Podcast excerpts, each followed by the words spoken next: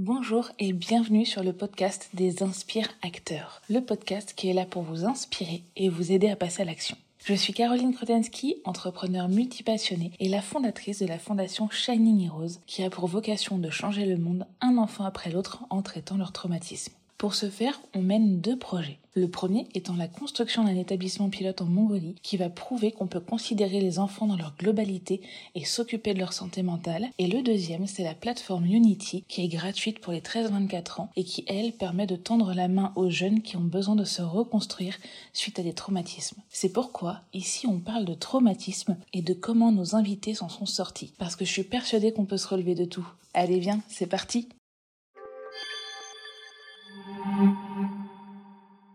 Bonjour, aujourd'hui on reçoit Antoine Cattel, qui est un ancien plongeur qui a écrit euh, un livre et qui euh, aujourd'hui travaille dans l'humanitaire. Antoine, je vais te laisser te présenter euh, un peu plus en profondeur. Bonjour Caroline, bah, merci de me recevoir. Comme tu l'as dit, je suis ancien sportif de haut niveau.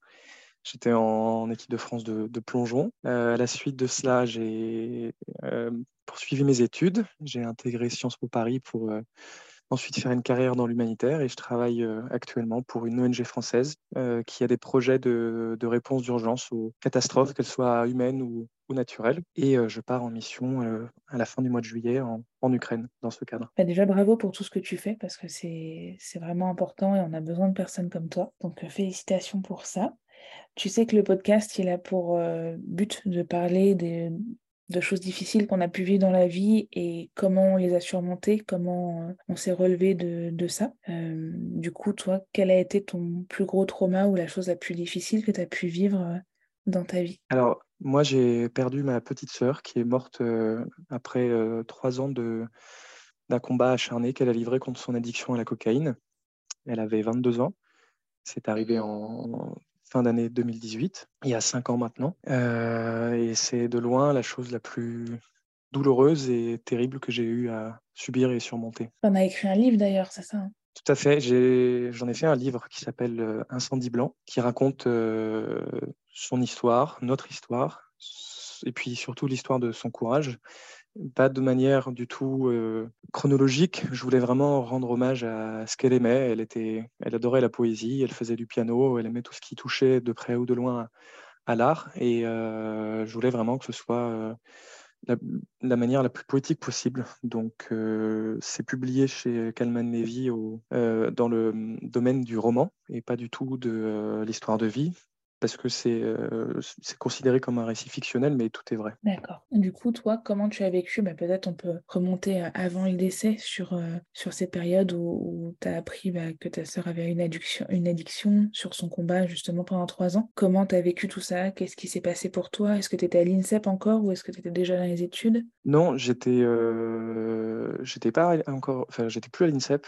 j'étais pas encore à Sciences Po non plus. J'étais dans une période un peu transitionnelle de ma vie où j'avais arrêté le plongeon euh, un ou deux ans avant, et puis je, préparais le concours euh, pour Sciences Po. Euh, je ne l'ai pas découvert d'un coup. C'est en fait, pour commencer, il faut savoir que l'addiction, c'est une maladie, c'est pas une faiblesse, c'est considéré comme une maladie psychiatrique que l'on peut traiter à l'aide de, de l'accompagnement médicalisé approprié. et moi, ça, je l'ai pas compris tout de suite, en fait.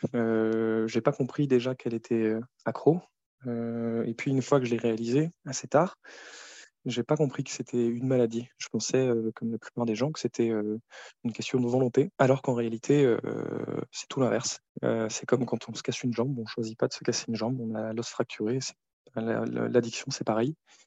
sauf que ça se passe au niveau chimique dans le cerveau. Et ça, c'est très très dur pour les proches, pour les frères et sœurs, pour les parents de réaliser que c'est pas une chose qui est liée au caractère de la personne ou au milieu social, parce que je viens d'un milieu social très aisé. Euh, puis ma petite sœur, elle n'a jamais été, euh, elle jamais traîné dans la rue. Elle, était en troisième année de médecine. Elle était très bien insérée socialement. Et donc de réaliser que ce n'est pas quelque chose sur lequel on a une influence directe, parce que si c'était uniquement une question de volonté, on pourrait agir, on pourrait euh, la soutenir et lui dire que voilà, il faut qu'elle arrête, lui poser notre aide, etc. Alors là, vu que c'est une maladie, nous, personnes non médicales, on se sent euh, très démunis. En tout cas, moi, c'est comme ça que je l'ai ressenti. Et puis, bah, j'ai commis énormément d'erreurs. vu que je comprenais pas, vu que aussi je voulais pas comprendre parce que ça me faisait peur. Je me suis trompé énormément de fois. donc voilà, je pense que ça s'est passé en plusieurs phases en fait. J'ai d'abord réalisé qu'elle avait un problème et puis j'ai ensuite réalisé que ce problème était une chose médicale, ce qui m'a fait réaliser par le même coup mon impuissance. Et je pense que ça a été ça le plus dur finalement, c'est cette troisième phase, au moment où j'ai réalisé que je pouvais rien faire, que à part la soutenir et à part l'aimer, ce qui est déjà énorme, hein, mais, mais sur le moment ça paraît si peu de choses. c'est le fait de réaliser son impuissance et de l'accepter aussi qui, qui, a représenté la phase la plus dure de, de, de, de cette période, de cette maladie. Tout à l'heure, tu disais euh, que tu as fait beaucoup d'erreurs. Est-ce que tu pourrais en, expliquer quelques-unes? Parce que je pense que les personnes qui se retrouvent euh, dans ta situation, donc que ce soit euh, des, enfin, être démunies face à, une personne de sa famille qui souffre d'addiction ou un ami ou, ou un compagnon ou une compagne, peu importe, je pense mmh que ces erreurs, à mon avis, elles peuvent être refaites par beaucoup de personnes. Est-ce que toi, tu pourrais en parler justement un petit peu, expliquer ce que tu as fait, fait, pas fait, dit ou pas dit et que après coup tu t'es dit mince ça c'était c'était pas c'était pas top c'était une erreur? Déjà je pense qu'il faut prendre conscience du fait que personne n'est un super-héros ou une super-héroïne et que des erreurs dans des situations aussi compliquées, dans des histoires de vie aussi complexes et tortueuses que un problème addictif par exemple, mais aussi dans plein d'autres situations de la vie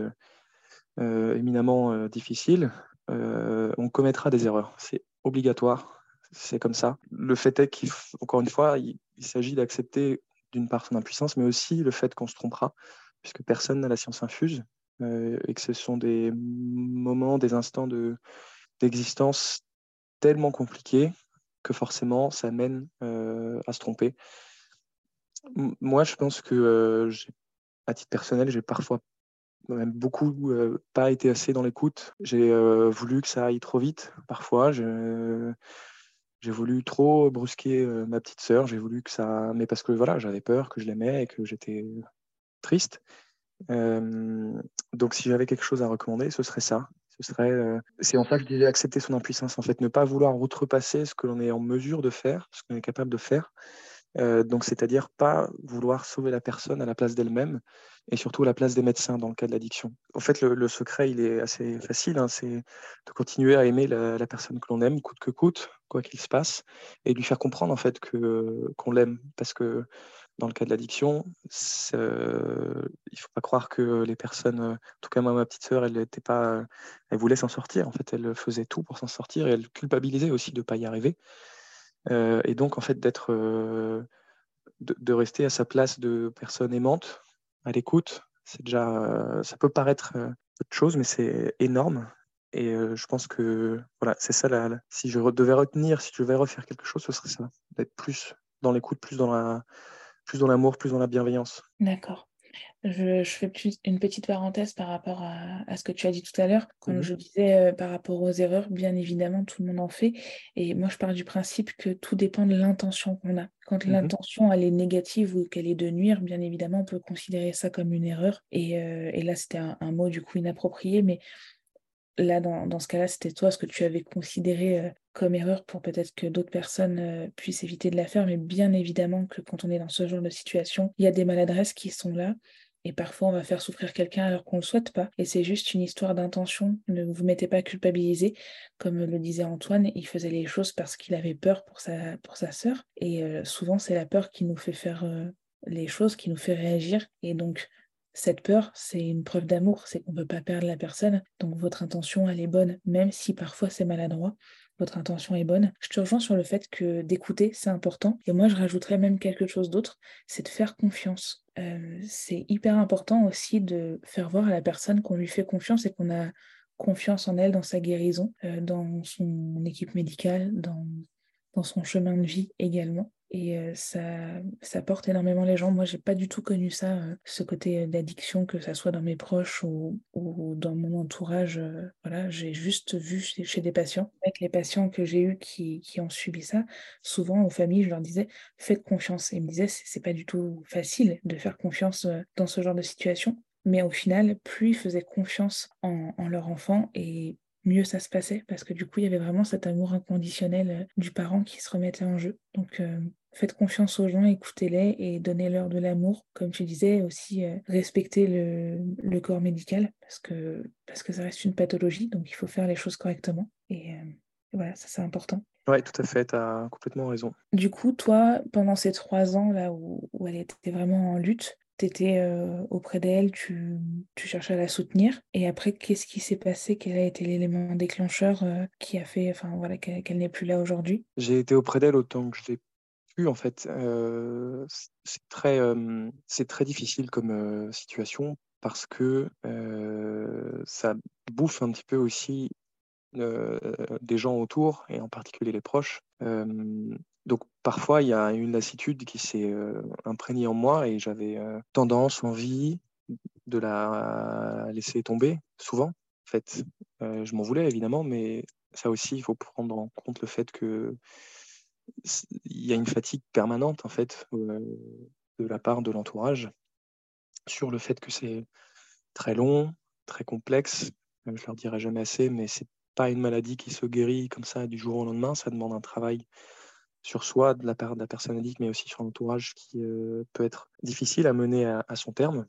Donc, euh, il faut réaliser que ça prendra du temps, alors que euh, quand on aime quelqu'un, on a envie qu'elle aille, que cette personne aille mieux de manière immédiate. Et c'est pas du tout le cas avec l'addiction. Ça s'étale sur plusieurs années, voire plusieurs dizaines d'années parfois. donc, donc voilà, du fait de cette fatigue, non, je n'ai pas tout le temps été présent à côté d'elle. J'ai essayé, essayé de le faire en la mesure du possible, et puis parce que c'est important aussi de, se préserver, soi.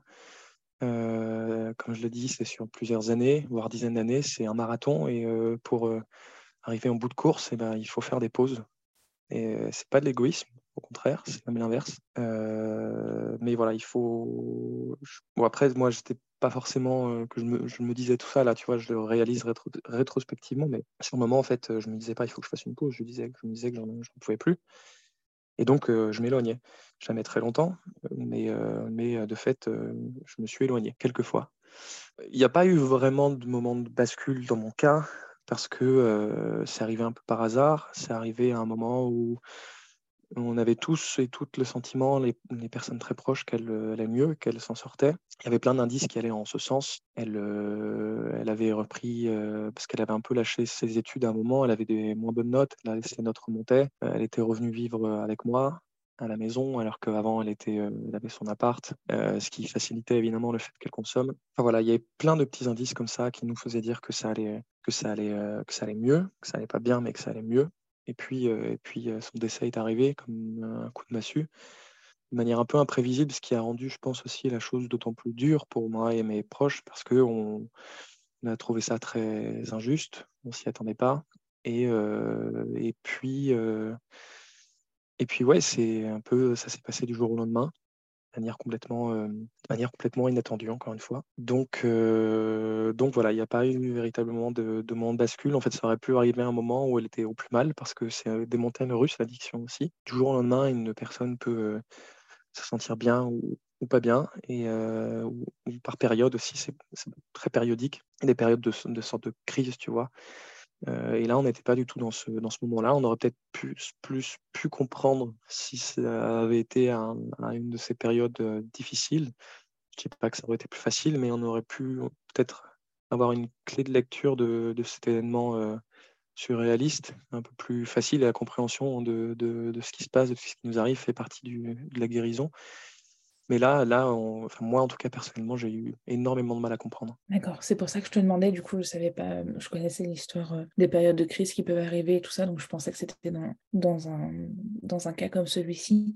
Et c'est pour ça que je te demandais un petit peu s'il y avait eu un point de bascule. Tu as dit quelque chose qui est très important tout à l'heure, c'est que quand on est proche comme ça d'une personne, on, on, vit un traumatisme, en fait, on est victime autant que la personne qui, a la problématique. Hein. L'entourage euh, est victime de ça. Attention, encore une fois, je ne vous positionne pas comme une victime, mais comme être victime de la situation. Et c'est hyper important de se préserver et de faire attention à soi, puisqu'il y a une notion de culpabilité qui se met en place, tu en as brièvement parlé tout à l'heure, qui se met en place bah, chez la personne qui a la problématique, et de voir la famille, l'entourage qui ne va pas bien, entre guillemets, à cause d'elle, c'est pire que tout. Et en fait, d'avoir, euh, euh, en tout cas moi je le vois avec mes patients, d'avoir ce recul et de se dire, ok, je passe en premier, je vis quand même un certain semblant de vie malgré tout ça, ça permet aussi à la personne de voir que il y a une vie autour de d'elle et que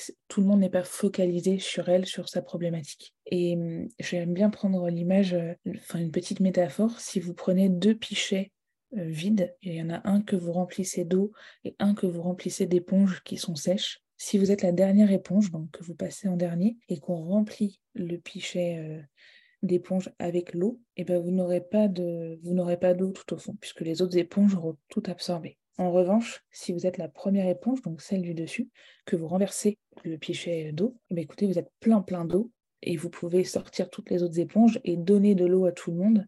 Et même si on essore une éponge après avoir fait la vaisselle, on se rend bien compte qu'elle est toujours mouillée. On pourrait dire que l'eau, en fait, c'est un peu l'énergie vitale, c'est le temps qu'on a, c'est euh, ce qu'on est capable d'accorder aux autres. Et du coup, bah, quand on donne tout aux autres, on se fait passer en dernier, bah, on, est un peu à sec.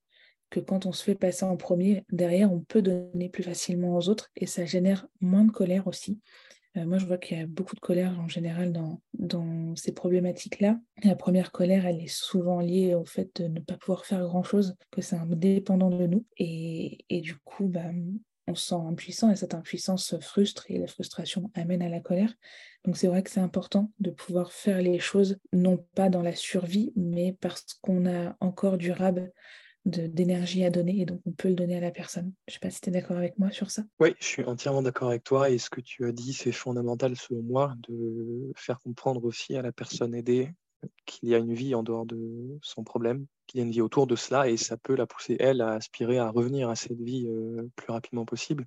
Il ne s'agit pas de normaliser son problème et, d'en faire, faire un, détail de son histoire, mais euh, juste, comme tu l'as dit, d'illustrer que euh, la vie continue, et que, euh, et que, et que voilà, et qu'elle ne sera jamais plus heureuse que si elle arrive à réintégrer euh, une vie entre guillemets euh, habituelle, normale et heureuse.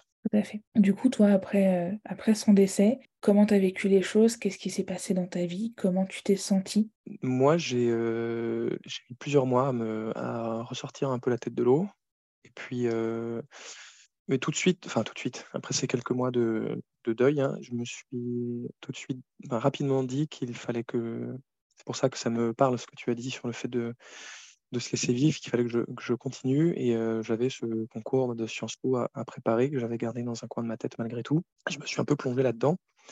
Ça m'a permis aussi d'occulter ce qui s'était passé, ma douleur qui continue à être présente, mais de l'oublier en tout cas pendant que je préparais mon concours. Et puis, j'arrivais pas du tout à en parler autour de moi.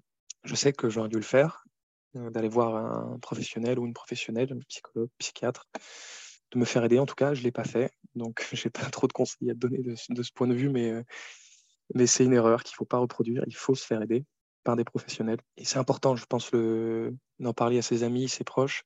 Mais le regard neutre, distant et médical, il est, euh, il est central selon moi. Et puis, euh, et puis voilà, donc moi je ne l'ai pas du tout fait, je ne suis pas du tout l'exemple à suivre, mais euh, je me suis mis à écrire en fait. Je me suis mis à écrire mon livre euh, parce que j'avais un blocage, je ne pouvais pas en parler, c'était pas que je ne voulais pas le faire, mais c'est que j'y arrivais pas. C'était physique, je ne pouvais pas, en, je pouvais pas le, je pouvais pas évoquer ce, cette situation, son décès, ma sœur. C'était même d'entendre son nom prononcé, ça me, faisait pleurer. Donc, de m'imaginer, moi, pour le prononcer euh, moi-même, ça aurait été impossible. Et pendant plusieurs années, je n'ai pas pu en parler. Et puis, euh, j'ai écrit ce livre pendant trois ans, qui a été euh, une catharsis, un moyen d'extérioriser ce que je ressentais. Et là, on en revient à ce que je disais, c'est une écoute neutre, ce livre. Qui n'est pas médical, mais, euh, mais, mais, qui est neutre. Et euh, voilà, je, l'ai écrit aussi pour euh, arriver à m'en sortir. Et ça a plutôt bien marché. Il a, il a été publié. Et à partir du moment où le livre est sorti, j'ai pas eu de choix que d'assumer, entre guillemets, ce, ce fardeau, j'avais tendance avant à le considérer comme un défaut, mais comme un secret ou comme quelque chose dont il fallait pas parler, en tout cas dont je voulais pas qu'on parle, et surtout que je voulais pas que les gens que je connaissais ou que je connaissais pas, en tout cas je voulais pas qu'ils soient au courant, tu vois, comme s'il y avait, c'est pas de la honte, mais c'était quelque chose qui m'appartenait et j'avais l'impression qu'en le, en parlant, j'allais, j'allais perdre son, le souvenir de ma, de ma sœur. Et puis, bah, il, a fallu bien que ça change puisque le livre est sorti avec mon, avec mon accord évidemment. Et là, j'ai pas eu d'autre choix que petit à petit commencer à, l'évoquer. Alors j'ai toujours un peu de mal à, en parler avec les gens que je connais pas. C'est aussi dans cette idée que je fais ce podcast. Hein. Ça fait partie d'un processus euh, de guérison, de, survie, de vie, comme tu l'as dit. Mais euh, je pense que ce livre m'a en quelque sorte sauvé. Il m'a fait comprendre énormément de choses. Il m'a fait euh, avancer. Et j'aurais toujours cette douleur immense mais Maintenant, je pense qu'elle fait partie de moi et j'arrive à en faire force en un sens. Et, et puis, je, pense qu'il n'y avait pas de plus bel hommage pour ma, pour ma petite sœur que d'écrire ce livre, qui est peut-être pas très bon, mais qui, en tout cas, à mon avis, lui aurait fait plaisir. Je prends beaucoup l'exercice de l'écriture dans la manière dont j'aborde les traumas et tout ça, puisque je trouve que de poser les choses par écrit te permet d'avancer beaucoup plus vite dans ta guérison. Je, sais que c'est quelque chose euh, que je conseille énormément. Et, je vous le conseille aussi, et surtout, je vous conseille pour écrire, et tu pourras peut-être même donner toi tes, propres astuces, mais ce que je vous conseille, c'est de ne pas vous mettre la pression, de ne pas vous forcer à écrire et de se dire qu'il faut que j'écrive tous les jours, mais juste euh, écrire quand vous en avez le besoin, quand vous en ressentez l'envie ou le besoin, qu'il faut sortir quelque chose. C'est pas forcément dans le but d'être publié non plus un jour.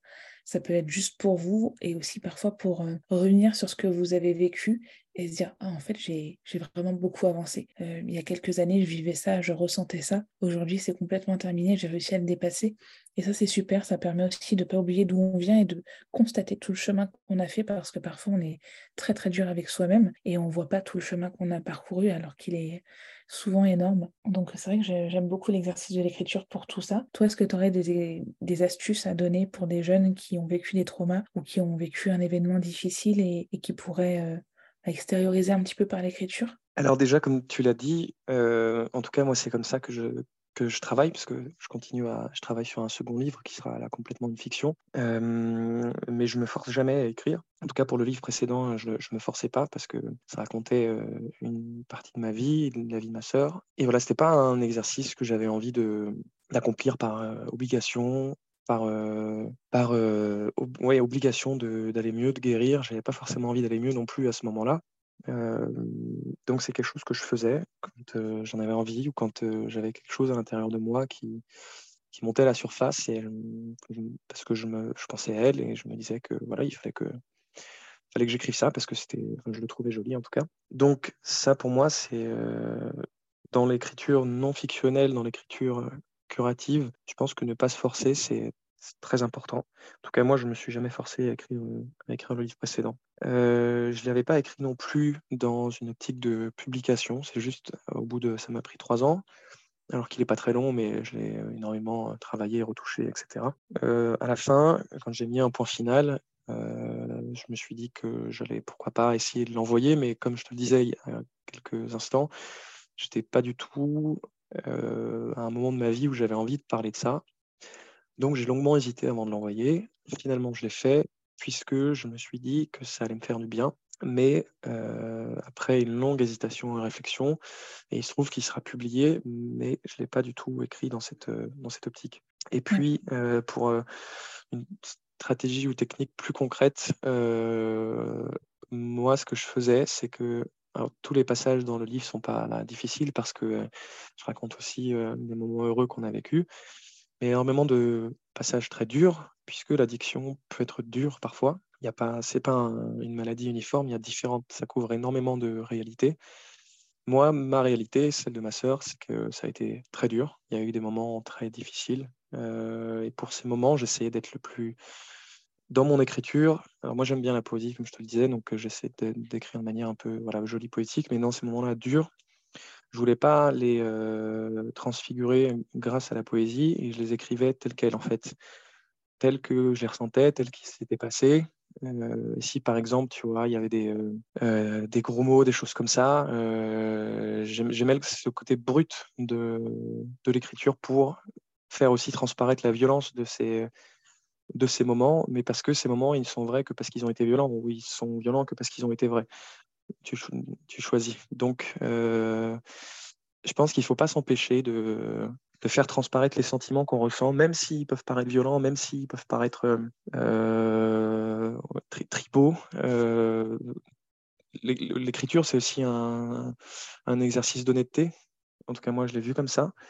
Et donc, euh, voilà, d'utiliser des, gros mots, un langage cru ou des images, en fait, ça peut, ça fonctionne. Dans, mon cas, ça m'a, ça m'a beaucoup aidé à, oui, à guérir dans une certaine mesure, puisque parler de ces instants-là qui ont été euh, pénibles, euh, ça a été très difficile. Et en fait, de, voilà, de foncer, euh, c'est pas mon expression, mais la tête dans le guidon et pas prendre de gants, quoi, ça, finalement, c'est déjà, c'est à la fin, je me sentais délié d'un poids. Et puis, et puis j'avais réussi, en fait. J'avais réussi à en parler. J'avais réussi à en, faire quelque chose. Et d'un point de vue, tu vois, de la pure esthétique du livre, euh, je, pense que ça marche parce qu'ils n'ont pas été du tout retouchés ces moments. Euh, mon éditrice n'a pas euh, absolument pas censuré le livre.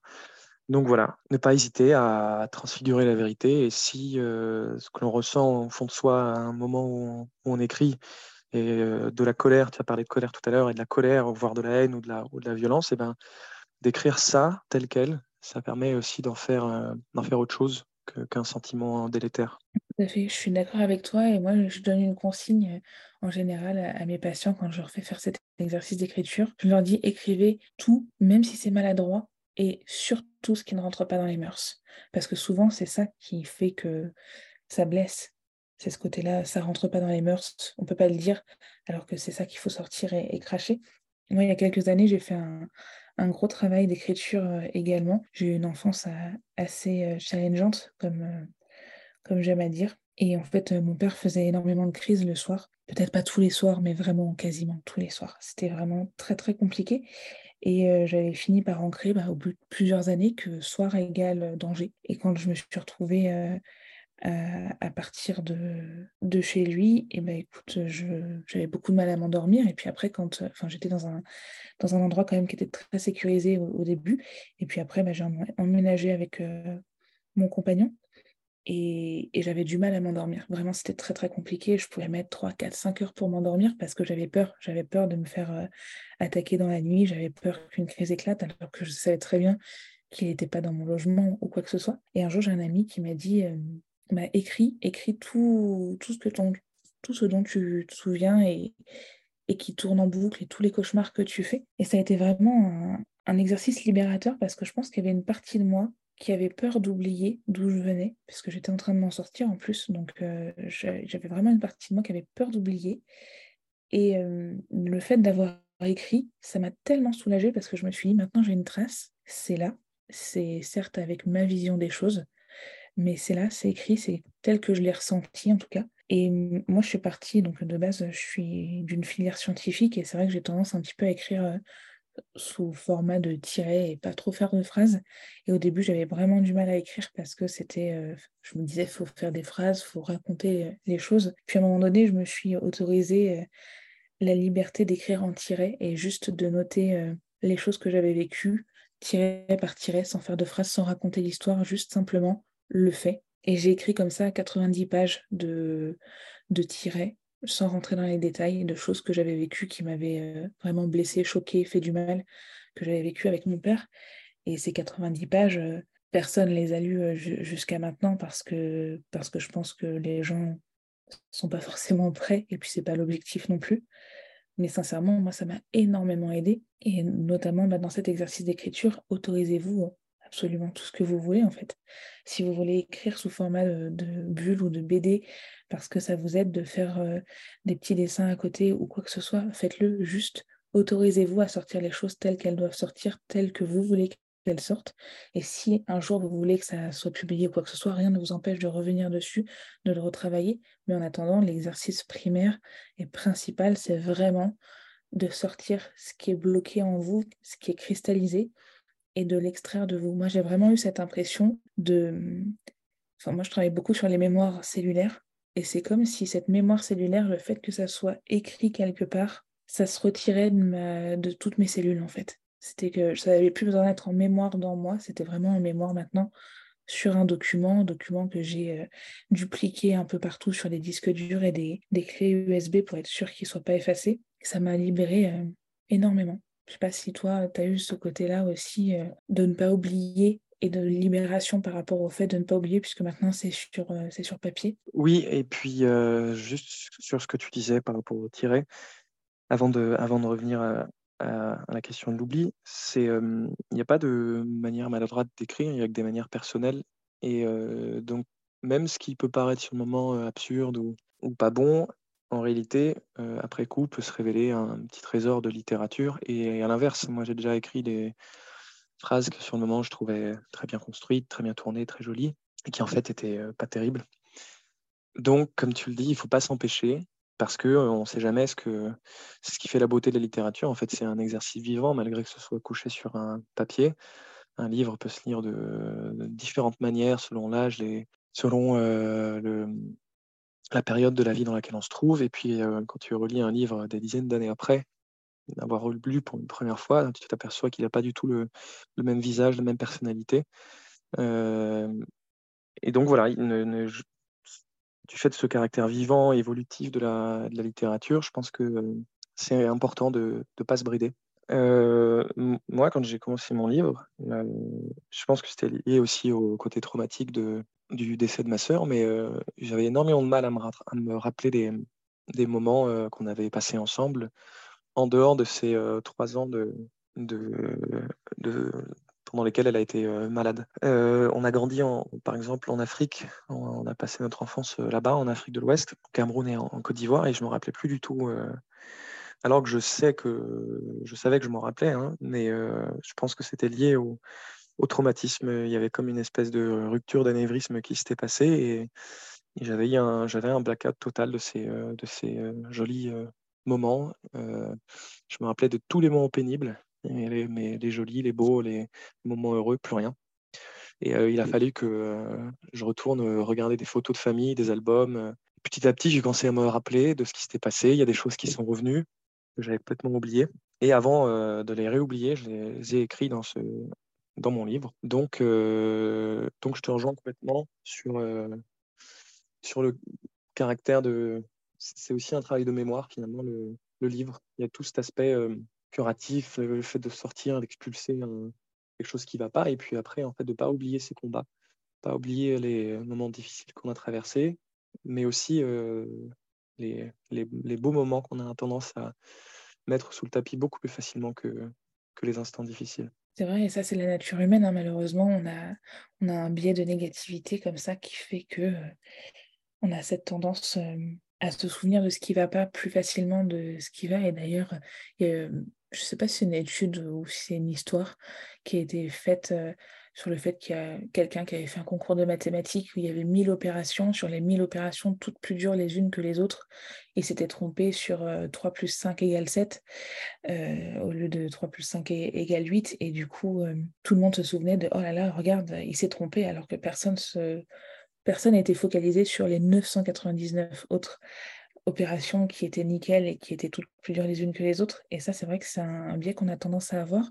Et moi, dans, Unity, je prends le petit instant euh, pub pour Unity, puisque ça reste une plateforme qui est gratuite pour les 13-24 ans. On vous aide à vous reconstruire, à vous relever suite à un événement difficile qui a été vécu ou qui est en train d'être vécu que ce soit le deuil, comme là on, en parle, de la maltraitance, un viol, du harcèlement, un divorce, la maladie d'un proche, sa propre maladie ou n'importe quel autre événement difficile. Il n'y a pas à juger qu'est-ce qui est difficile pour l'un ou pour l'autre. Mais du coup, on a ce côté...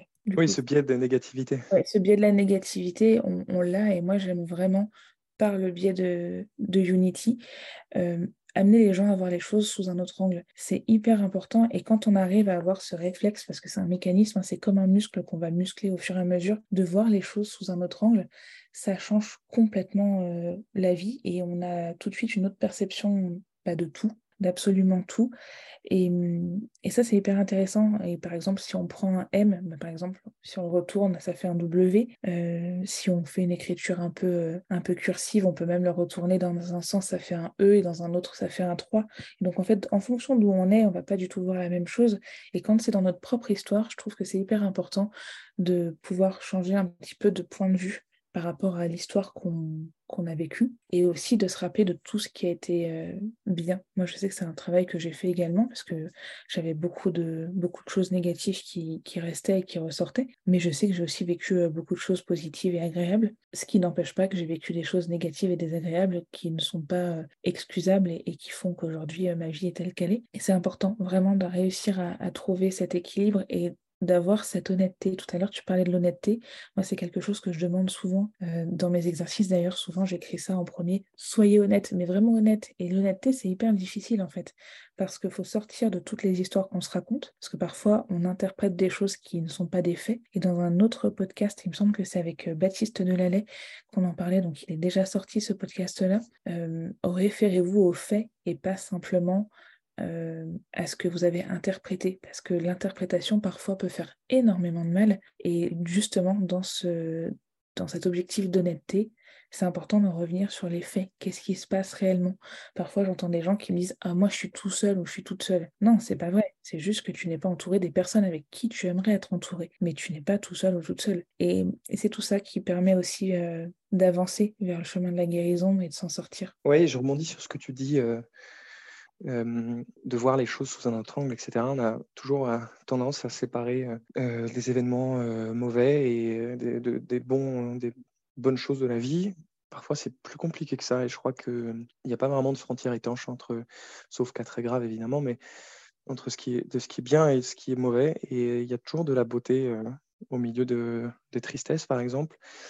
moi, je sais que j'ai échangé une fois avec un, vieux monsieur, un type super intelligent et, et, très doux et d'une gentillesse extraordinaire. Il était, euh, c'était un grand professeur, un grand neurologue, euh, je ne sais plus quel hôpital parisien, et qui avait aussi perdu son frère il y a plusieurs dizaines d'années. Lui, hein, il avait près de 70-80 ans, il a perdu son frère autour de 20-25 ans, donc tu vois, ça faisait euh, un bon, bon paquet d'années que, ça lui était arrivé. Il avait fait beaucoup de chemin par rapport à, cet événement. Il aimait beaucoup son frère, évidemment, ils étaient très fusionnels. Je me demande même s'ils n'étaient pas jumeaux, tu vois, mais, mais voilà. Et, et, lui en parlait comme. il, il, avait employé l'image d'une belle cicatrice. J'avais trouvé ça très joli et il semblait en apaisé vis-à-vis de ça. alors moi, c'est pas du tout quelque chose que j'ai réussi à faire encore, et euh, c'est beaucoup plus récent et puis j'ai pas sa sagesse. Mais j'avais trouvé ça très, doux, la manière dont, euh, dont il parlait. Il voyait son frère comme une lumière qui, malgré son décès, serait toujours là. Et en fait, cette belle cicatrice eh ben, lui a rappelé aussi que son frère avait existé, qu'ils avaient vécu des, moments ensemble euh, qui avaient été magnifiques, qui évidemment, ça s'était arrêté de manière très violente et puis immensément triste mais que malgré tout, la beauté de, cette histoire, de leur histoire, elle était indéniable. Bien sûr, et puis c'est c'est fort malgré tout. je ne sais pas si, tu étais au courant, mais j'ai perdu également euh, ma sœur. J'avais 9 ans et demi et, elle, elle avait 18 ans. Et, euh, et c'est vrai qu'il y a ce côté-là de, complicité qui peut partir, peu importe les problématiques et, ce qu'on peut avoir vécu. Euh, il y a un manque qui peut se créer également. Moi, je sais que j'avais une, une, vie qui était quand même particulière, et notamment avec ma sœur euh, au moment où elle est décédée, en tout cas, on, ne vivait plus dans le même foyer. Et, en fait, j'avais ce, côté-là de me dire, bah, en fait, c'est fini, je la reverrai plus. Euh, j'avais un peu un espoir, tu sais, de, reconstruire une relation plus tard, et, ça, c'était fini. Par contre, moi, j'ai fait quelque chose, et ça peut paraître euh, un peu niais ou, peut-être spirituel, peu importe, mais j'avais mis un symbole, un animal, en, en l'occurrence un animal qu'on voit pas forcément souvent. Et je me disais, euh, à chaque fois que, je vois cet animal, c'est que ma sœur est là. Et c'est vrai qu'à chaque fois que j'ai un gros coup de mou ou que je suis dans une difficulté ou quoi, je, vois cet animal. Et là, c'est marrant parce que je viens de le voir passer. Euh, j'ai mon ordinateur qui est face à la fenêtre et euh, dans le reflet de la fenêtre, je viens de le voir passer. Donc, donc je me suis retournée et je l'ai vu. Ça m'a fait un, petit clin d'œil comme ça. C'est très joli d'ailleurs. Mais du coup, parfois, bah, dans ce cadre de la de la belle cicatrice qui fait plaisir, bah, je trouve que, enfin, cette belle cicatrice, on peut se dire aussi que la personne, elle veille sur nous, on peut euh, prendre un peu pilier dessus. Et du coup, et parfois, je pense que c'est intéressant de pouvoir se raccrocher comme ça à des petits signes, à des petits symboles. Et puis aussi de parler à ces personnes, même si elles sont plus là. Moi, je sais que c'est un exercice que je fais régulièrement. Et un peu sous le format d'une prière. Alors, j'ai pas de, pas de religion, j'ai pas de croyance particulière. Enfin, je crois, je crois en l'univers, en ce genre de choses, mais j'ai pas de religion. Par contre, je, je crois qu'on veille sur nous, enfin qu'on veille, que les ancêtres, les personnes qui sont parties veillent sur nous. Et parfois, ça fait du bien en fait de parler et ça, ça allège le cœur. Au lieu de se dire simplement la personne est partie, c'est fini, juste de pouvoir s'autoriser aussi à discuter, même si c'est dans le vide, ça allège le cœur. Et puis parfois, quand en plus on y met un petit symbole et que ce symbole apparaît, ça fait un petit clin d'œil qui fait plaisir. Donc je sais pas si toi c'est quelque chose que tu as que tu as fait également ou que tu fais, mais euh, moi je sais que ça m'a euh, aidé. J'avoue que j'avais euh, jamais eu l'idée, mais que c'est une très bonne idée le le la, coup de l'animal. J'y avais jamais pensé. C'est pas quelque chose que je fais non parce que bah, pareil j'ai pas du tout de religion, je crois pas en une vie après la mort, ni en un dieu quelconque. J'avais un peu ce, truc-là de, voilà, de, me dire que c'était euh, que euh, que c'était fini, que je la reverrais plus, et je pense que c'est je pense que c'est vrai. Euh, moi, j'avais plutôt pris ça sous l'angle de, c'est ce qui fait aussi la beauté de de notre vie ensemble, en fait, c'est qu'elle s'est arrêtée et on ne l'enlèvera jamais. Personne ne pourra jamais me dire que ça s'est pas passé, même si je la revois plus. je l'ai vu longtemps, très longtemps, pas assez longtemps, pas aussi longtemps que je l'aurais voulu, mais, mais de fait, ça, ça a existé. Et, puis, les, roses sont belles parce qu'elles fanent, donc c'est, je suis triste, je ne la reverrai plus, mais, mais, mais voilà, on a, on a vécu des, choses qui étaient magnifiques. Mais, mais je retiens, je pense que c'est une très très bonne idée que tu as dit avec, avec l'animal. C'est même si c'est indépendant des, croyances, je pense. Moi, j'avais ce, ce truc-là de vu que je n'ai pas de croyance en la religion quelconque, euh, je ne me voyais pas le, faire, mais, euh, mais en fait, euh, je me rends compte que ce n'est pas forcément lié. Et comme tu l'as dit, on peut s'adresser aux gens qui nous manquent, qui sont partis, même si on ne croit pas qu'ils nous entendent. c'est aussi. C'est comme écrit, en fait, tu vois, c'est une belle manière de transcender quelque chose de d'intensément douloureux et, et, de leur rendre hommage aussi quelque part. Oui ça fait du bien et, ça, sort, euh, ça sort les choses. Ça, permet au moins de, se libérer de ça et de, au lieu de le garder à l'intérieur de soi, que ça cristallise, au moins c'est verbalisé. Même si personne n'entend, bah, c'est pas grave, au moins ça, ça allégé le cœur. Et, ça, ça fait toujours du bien. Euh, quel conseil tu donnerais vraiment pour un petit peu resynthétiser tout ça, donc par rapport à, un jeune qui vit euh, bah, la maladie d'un proche comme ça, comme toi tu, as pu vivre Quel conseil tu aurais vraiment envie de lui donner là? Je pense que le premier conseil, ce serait d'accepter son impuissance encore une fois. Pour moi, c'est fondamental, je l'ai conduit. Je l'ai compris beaucoup trop tard. Ça ne veut pas dire rester passif, loin de là. Ça veut dire savoir où est sa place, ne pas prendre la place de quelqu'un d'autre, soit du, si c'est un problème médical, du, personnel soignant qui est formé euh, et, euh, enfin, dont, la dimension professionnelle euh, va apporter le, soutien matériel ou médical, soit prendre la place de la personne que l'on veut aider et de vouloir la guérir malgré elle. Et en fait, c'est juste arriver à conserver la place d'une personne aidante, aimante, bienveillante, à l'écoute.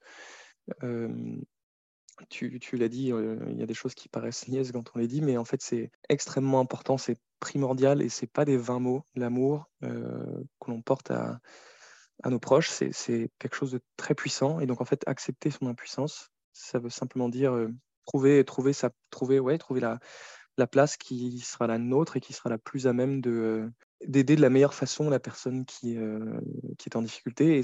Place, selon moi, si on est un proche de cette personne, c'est simplement c'est ouais, de l'aimer encore plus fort si c'est possible dans ces moments qui vont, qui vont être euh, très difficiles et pendant lesquels parfois on aura envie de la tuer. mais, mais voilà, je pense que, je pense que cette notion-là d'accepter son impuissance, elle est, elle est fondamentale. Il y a, il y a une phrase que j'avais trouvée euh, notée sur un de ses carnets après son décès, euh, c'était un de ses carnets de révision pour ses cours et elle avait noté une phrase de Shakespeare, comme je te l'ai dit, elle aimait beaucoup euh, la poésie. Et elle a dit, elle avait écrit L'amour ne s'altère pas en heures ou en semaines, mais survit jusqu'à la pointe de la fin des temps. Et si cela il faut qu'on me le prouve, je n'ai jamais écrit et personne n'a jamais aimé. Donc le second conseil, ce serait, comme je, viens de le dire, je me répète, mais, mais voilà, d'aimer envers et contre tout, aimer toujours, malgré tout ce qui se passe, malgré tout ce que l'on subit, malgré tout ce que la personne subit, parce que le premier impacté, ce sera elle. Même si c'est très dur pour nous, c'est rien à côté du calvaire que la personne qu'on aime traverse. Et encore une fois, c'est pas du tout euh, niais, bisounours, ce que tu veux. C'est, ça a une vraie, vraie importance. c'est même la chose la plus importante, je pense, dans les moments difficiles. voilà, je pense que ce serait ces, ces deux choses-là accepter son impuissance et puis, et puis aimer au-delà, au-delà de tout. Et ne pas culpabiliser si vous avez envie de tuer la personne de temps en temps. Non, bien sûr que non. Oui, oui, non, non. vraiment important. Donc, je fais la petite parenthèse comme ça en, rigolant, mais c'est vrai que c'est très, très important. Ne culpabilisez pas dans, dans ce genre de situation. Vous faites du mieux que vous pouvez. Et encore une fois, c'est l'intention qui doit rester euh, bonne. C'est-à-dire que parfois, on fait des choses avec maladresse parce qu'on est comme ça, on est humain et que ça fait partie de la dualité de l'humain. On, on, apprend, on gagne en sagesse avec euh, les années, avec... Euh, avec les expériences de la vie, mais euh, ne soyez pas dur envers vous ou ne vous faites pas du mal non plus si vous vous sentez impuissant ou que vous, vous êtes mis en colère alors qu'entre guillemets il ne fallait pas, vous avez fait du mieux que vous avez pu. Après, vous pouvez de temps en temps, si jamais vous sentez que vous allez perdre pied, que vous allez vous énerver ou quoi que ce soit, vous extraire de la pièce ou de la situation, respirer un coup ou partir un week-end décompressé pour pouvoir revenir en étant au meilleur de soi-même. Et dans tous les cas, essayez toujours de faire du mieux que possible. Et c'est la, la priorité. D'essayer de faire du mieux que vous pouvez. C'est pas forcément bien, c'est pas forcément la chose qu'il fallait faire, mais c'est du mieux que vous pouviez. Et, euh, et, ça va vous éviter justement de culpabiliser, de vous faire du mal à vous, ou de, prendre des charges qui ne sont pas les vôtres.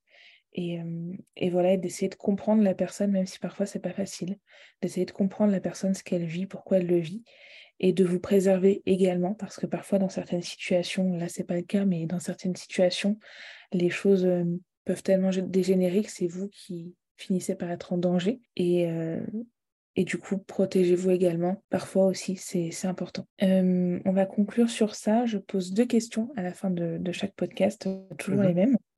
Mmh je suis quelqu'un qui lit beaucoup. Alors, j'ai pas lu ton livre, j'en suis désolée. Euh, je, vais lire, je pense, euh, je vais lire, je pense, cet été. Maxine euh, m'a donné l'envie. Et du coup, c'est vrai que là, ça a été un petit peu le rush, comme tu sais, bah, avec la Mongolie, tout ça. Donc, ouais. je prendrai le temps pendant mes vacances de, le lire. Mais du coup, aucun problème. Quel est le livre pour toi qui t'a le plus aidé? Je ne sais pas s'il y a un livre en particulier qui m'a aidé pendant cette période. Enfin, en fait, celui qui m'a aidé vraiment, c'est celui que j'ai que j'ai écrit euh, après, il y a un livre que j'ai trouvé très joli, mais je l'avais lu avant, mais je pense que c'est quand même une bonne recommandation. Euh, c'est Cent ans de solitude de Gabriel Garcia Marquez. C'est un, auteur colombien, pour ceux et celles qui ne le connaissent pas, prix Nobel de littérature avec ce livre, justement. C'est un roman, et en fait, c'est un roman où, en fait, c'est l'histoire d'un village en Colombie où il y a des générations qui succèdent les unes aux autres. Euh, et euh, tous les personnages, ou presque, en fonction des générations, ont les mêmes noms, à tel point que tu ne sais plus qui est qui. Et en fait, ça raconte voilà, les vies de, de ces générations successives de manière très belle, très poétique. Euh, et puis en plus, il y a un peu de magie dans tout ça. C'est-à-dire que les personnages, il y a certains personnages qui ont des capacités un peu hors du commun. Tu vois, il y en a qui peuvent voler, d'autres qui, peuvent parler, qui peuvent parler aux animaux. Alors ça peut paraître voilà, niais, Disney, mais pas du tout. En fait, c'est très très profond et, le côté magique prend pas du tout euh, de place euh, sur la profondeur de, du récit. Et euh, je l'ai beaucoup aimé parce que, en fait, ce qu'il illustre à travers ce, roman, cet auteur, c'est l'absurdité de la vie, le fait que, en apparence, rien n'est d'importance puisque les événements se succèdent les uns aux autres, les jours s'enchaînent et on, a l'impression d'avoir aucune, aucune prise là-dessus. Euh, et pourtant, et pourtant, euh, il y a de la beauté euh, partout. À partir du moment où on veut bien la voir et à partir du moment où on y fait attention, euh, c'est pas parce que la vie humaine est absurde qu'elle est dénuée de, de magie, je pense. D'accord. Bah, écoute, je pense que je le lirai aussi. Ça, Ça a l'air sympa. Euh, merci très, joli. Pour ce partage.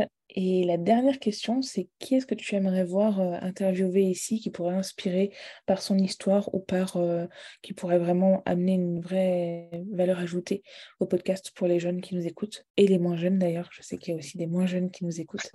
je pense qu'une personne que j'aimerais beaucoup tu interviewes, je ne sais pas si ce sera possible, mais ce serait Virginie Despentes, qui est une autrice que j'aime énormément qui a vécu un traumatisme. Euh, elle s'est faite euh, violer quand elle était euh, ado en rentrant ou en allant, je ne sais plus, à un festival de rock. et ces, agresseurs n'ont jamais été ni condamnés ni, ni même arrêtés. Et elle en a fait une force, en un sens, je trouve, puisque elle est devenue maintenant, je pense, la plus grande autrice féministe dans le monde, ou en tout cas la plus l'une des plus lues, et de loin la plus, la plus grande autrice féministe euh, française encore en vie, même si avant il y a eu Simone de Beauvoir, etc. Mais, mais, euh, mais voilà, et puis elle a ce côté euh, révolté, punk, tu vois, très combatif, que j'aime beaucoup. Et toutes les interviews que j'ai écoutées d'elle, elle avait toujours des des prises de position euh, sociales, féministes, mais aussi euh, de révolte, mais dans le sens camusien de terme, du terme, tu vois, de, de, de, se battre pour ce qui euh, semble important pour soi, pour soi au sens pas égoïste, mais voilà, au sens, au sens de respect de la dignité humaine. voilà, elle a toujours ces, ces positions très justes très combative, très, euh, très, euh, on parlait de la brutalité euh, dans l'écriture. Elle, pour le coup, c'est la championne de, de, ça, très crue, une écriture très crue, mais, mais très belle, qui peut paraître difficile, mais qui en fait est, tu vois, qui peut paraître, comment dire, très critique envers la société, mais qui en fait est très humaine, je pense. D'accord. Bah écoute, j'essaierai de la contacter. Je vais essayer. tu me diras si tu y arrives. Est-ce que tu as un homme à nous, à nous suggérer? Mmh Je pense que tu pourrais essayer de contacter euh, un ami à moi qui s'appelle euh, Loïs, qui est aussi un ami de Mathieu et de Maxine, qui est un ancien plongeur. Ça, tu vas faire toute l'équipe de France, ce sera parfait. Euh, qui n'a pas vécu de traumatisme en tant que tel, qui a traversé des moments difficiles comme, comme tout le monde, mais, mais qui a des choses très intéressante à dire sur. Euh, il, sort des Beaux-Arts, lui, des Beaux-Arts de Paris. Euh, il travaille sur les, les, frontières entre sport et art. Et, euh, voilà, il, on a traversé donc cet instant de vie qui est très particulier, qui est une carrière de sport de haut niveau, qui peut être très difficile par plein d'aspects différents. Et toujours dans cette idée de transcender des expériences difficiles grâce à bah, dans son cas, dans, mon cas, euh, grâce à l'art, mais lui plutôt art plastique que, littérature. Il a un discours qui euh, que je trouve euh, très sensé, pertinent, et son travail artistique est d'une profonde beauté, selon moi. tu diras que je suis partial et tu auras sans doute raison, mais je pense que ça pourrait valoir le coup que, que tu entendes ce qu'il a à dire. D'accord, bah, écoute, je contacterai également, et ça peut être hyper intéressant. Merci beaucoup Antoine pour euh, ton temps. Merci à toi. Cette interview et merci de t'être libéré comme ça parce que c'est un sujet quand même qui reste sensible et euh, j'espère que ça pourra aider bah, des personnes qui ont vécu ce, genre de choses ou qui le vivent encore et que ça soit une addiction à la cocaïne ou une autre problématique de santé, quelle qu'elle soit, qui peut s'étendre sur plusieurs mois, voire années. Et ça, s'adapte, je pense, à, beaucoup de choses, à beaucoup de pathologies en tout cas. Donc, euh, merci pour, euh, pour cette ouais. Je, je, l'espère fondamentalement, c'est mon souhait. Euh, c'est aussi pour ça que le livre existe. Même si dans mon cas, ça s'est mal fini, il n'y a pas de fatalité. pardon. Et voilà, et si ça peut aider quelqu'un à garder le courage à travers une épreuve, ce serait, ce serait génial. Oui, je pense que c'est bien de finir sur ça. Garder le courage, aimer les gens tels qu'ils sont et et s'aimer soi-même aussi. S'aimer soi-même, bien évidemment, et euh, faire confiance à la personne dans sa guérison. Ça, c'est très important. Merci beaucoup. Merci à toi. Merci pour votre écoute. J'espère que cet épisode vous aura apporté des pistes de réflexion et de passage à l'action. Moi, je vous dis à mardi prochain et en attendant, retrouvez-nous sur les réseaux. Nous sommes sur Instagram, TikTok, LinkedIn et Facebook.